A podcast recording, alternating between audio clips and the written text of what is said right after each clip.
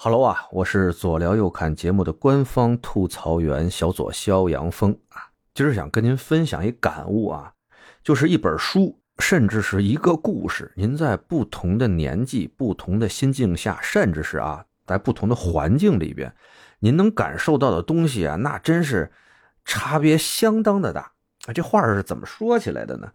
前一阵儿，哥们儿赶飞机去，哎，起冒了，到早了。一看时间还早，我说逛荡逛荡嘛，看见一书店进去啊，我也就是闲翻啊。当我放下我手里那本插画版《金瓶梅》的时候，哎呀，哥们看着旁边还有一本插画版的《聊斋》，拿起来就随便一翻，哎，看到了一个原来看过这么一个故事，叫什么呢？陆判这俩字呢，就是呃陆地的陆，判官的判啊，一般我们这就就叫陆判啊。这故事说来也简单，几句话就给您说明白。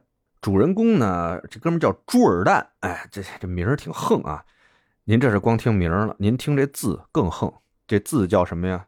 叫小明。哎呀，朱尔旦，朱小明，那咱就干脆叫他小明哈。说小明啊，这哥们比较鲁，你知道吧？这人比较豪放啊，在哥们之间呢有这种猛的这种名气啊。那天喝酒，哥几个说你你还不是牛逼吗？你把那个。号称闹鬼的那庙里边那个判官，你给背过来，就说明你真牛逼。这小明那当时倍儿横啊，把这判官不但背过来了，还跟这个判官这个塑像啊，在那咔咔咔就喝酒。哎，谁想到啊，这判官真灵感应啊，一来二去啊，俩人就交上朋友了。这个交上朋友以后呢，这个小明呢就跟判官说：“这大大哥呀，你看我这一直想考学呀，我但是我这脑子不太灵，你说是吧？”这你看这怎么办啊？结果这这大哥说没事兄弟，咱们都是一家人，对不对？我这事我帮你处理了。你这个心心里边缺个窍，你知道吗？就缺心眼儿。说白了就是，啊，我给你换颗好心。于是呢，给他换了颗文心，文人的心嘛，搁里边了。哎，果不其然，一考就过了。嘿，考上功名以后嘛，那男人嘛，就小明就升官发财，死老婆。哎，不过小明还算仁义，没说非让这老婆死啊，就觉得。我现在也是一个有功名的人了哈，哎，大哥，你看我这媳妇儿长得不太带劲。那大哥说了，我怎么着啊？弄死她呀？小明说也别弄死，您能不能给她换张脸、换个头啥的，让她长得漂亮点？这陆派一听，行啊，没问题啊，咔，找一美女的头给他这媳妇儿换上了。嚯家又狗狗又丢丢的这，哎，这不光是这，要不说这陆派啊，真是我们小明的好大哥呀，这。活着的时候管，妈死了时候还管啊！就死了以后还帮他找阴间的工作呢啊，帮他安排后事。哎，反正大概呢就是这么一个人与鬼交往的这么一个故事吧。这个故事我之前读的时候呢是在上学的时候读的。哎呦，我就特别羡慕这小明啊！我说这哪是路派啊？这不就是咱咱中国版的哆啦 A 梦吗？我天哪，有求必应啊！这是得给块匾呢，这得。那位说了，那这个路派跟哆啦 A 梦不能比，人家哆啦 A 梦多可爱呀！我说您快算了吧，但分您没看过漫画，您没看过那动画片啊，您就想着这么一场景：您大夜里走在路上，突然前面蹭家伙蹦过来那么一蓝的脑袋，脑袋跟脸盆那么大啊，小短腿小短胳膊，前面俩小拳头跟你那 say hello，你不上去一飞脚啊？您这就是看习惯了，您觉得它可爱，知道它不会伤害你，对吧？那鹿派也是，其实跟那哆啦 A 梦一样，都是长得比较怪，对吧？而且咱派哥那人真有神位啊，啥都帮得上，生前管，死后还得管。这好，这好，我我我也得来一鹿派这样的。哎，进庙里边就看着那塑像，哎，哪个像能 扛得走那种？我说我也来一个，得着一个。哎，那么长时间了，也没觉得哪个能背得动。啊，那是上学那时候看这路派的想法。那天我在这个机场啊，看这路牌的时候，我就隐隐的感觉这个脊梁沟有点发凉。这话怎么说呢？就我刚才跟您说的这个两个细节，一个是换心。你说俩哥们儿咔咔喝大酒，哎，结果第二天您晕晕乎乎的起来，发现您这哥们儿骑着您身上。